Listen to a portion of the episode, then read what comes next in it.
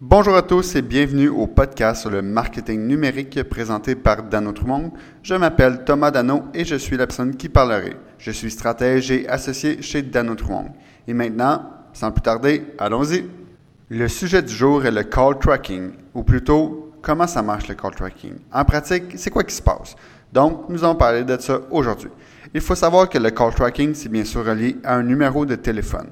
Pourquoi est-ce qu'on voudrait mesurer un numéro de téléphone? Parce que ça peut être un service, par exemple, à faire, que la conversion est d'appeler le numéro de téléphone et qu'ainsi on peut engendrer un lead ou une vente.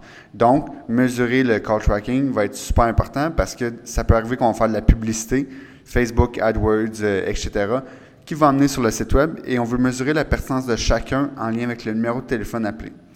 Donc, ça, ça veut dire qu'il faut être capable de mesurer la provenance de l'utilisateur en lien avec le numéro de téléphone. Et ça, pour ce faire, on a besoin du call tracking. Par exemple, sur Google AdWords, Google fournit par défaut des numéros de forwarding qui qui sont gratuits et disponibles à tous, qui permettent pour les campagnes de call de mesurer les conversions à l'aide des appels sur ce numéro-là. Et ça, c'est un code à mettre sur votre site web. À la même place que vous avez votre numéro de téléphone, Google vous fournit un code HTML et vous n'avez qu'à le mettre par-dessus votre numéro de téléphone et ainsi les visites provenant de Google AdWords seront comptabilisées comme des conversions si celles-ci appellent au numéro de téléphone affiché à l'écran. Par contre, pour ce, qui est de Facebook, des fois ça peut être plus tricky, ou même du Facebook, mais n'importe quelle source de trafic autre que Google AdWords, ça peut être plus dur à gérer les appels.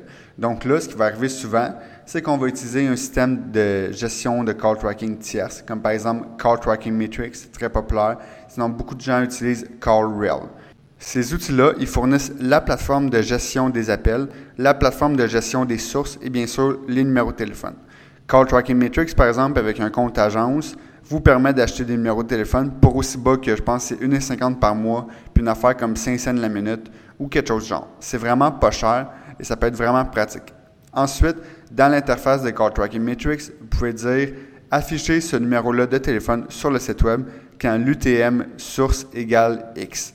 Donc, ça vous permet de vraiment, de, selon vos campagnes, votre type de, de gestion des UTM, d'avoir avoir plusieurs numéros vraiment être capable de mesurer la pertinence de chacune des sources de trafic.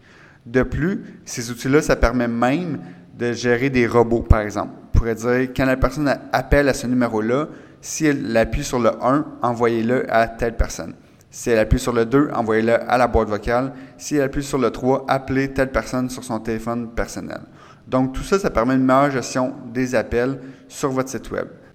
Puis là, on parle beaucoup de marketing en ligne, mais techniquement, le call tracking, ça vous permet de mesurer aussi les appels hors ligne. Pensez, vous faites une publicité à la télé et vous voulez mesurer la pertinence des gens qui appellent. Bien, c'est simple. Vous avez un numéro unique pour la publicité télé et à l'aide de Call Tracking Matrix ou CallRail, peu importe, vous gérez ces appels-là de façon différente dans Google Analytics. Donc ça, ça peut vous permettre quoi? Ou simple, ça peut vous dire est-ce que la publicité télé a vraiment amené des appels? Donc vous pouvez ensuite mesurer le coût par appel de la publicité télé versus les autres. De plus, pour ceux qui auraient ce besoin, les outils comme Call Tracking Matrix permettent même d'enregistrer les appels. Et oui, ça va jusque-là.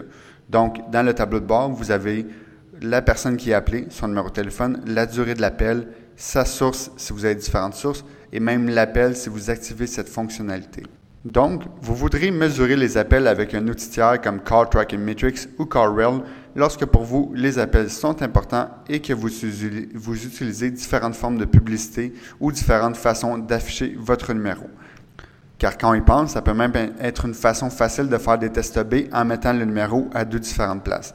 Parce que bien sûr, le centre d'appel, c'est dur pour eux de dire d'où vient la personne. Parce que même si on le demande, ce qui se fait des fois, quelqu'un va dire Ah, ben j'ai vu le numéro d'Internet ou j'ai vu le numéro de Google, alors que la personne l'a vu sur Facebook ou Google. Est-ce que c'est Google AdWords payant ou c'est Google référencement? C'est-tu Google Maps? Donc, toutes ces façons-là fait que c'est dur vraiment de tracer la provenance d'un appel.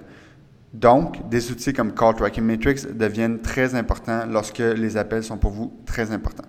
Donc, sur ce, j'espère que vous avez passé une très belle journée. Bonne journée. C'était Thomas Dano, associé et stratège chez Dano Trumont.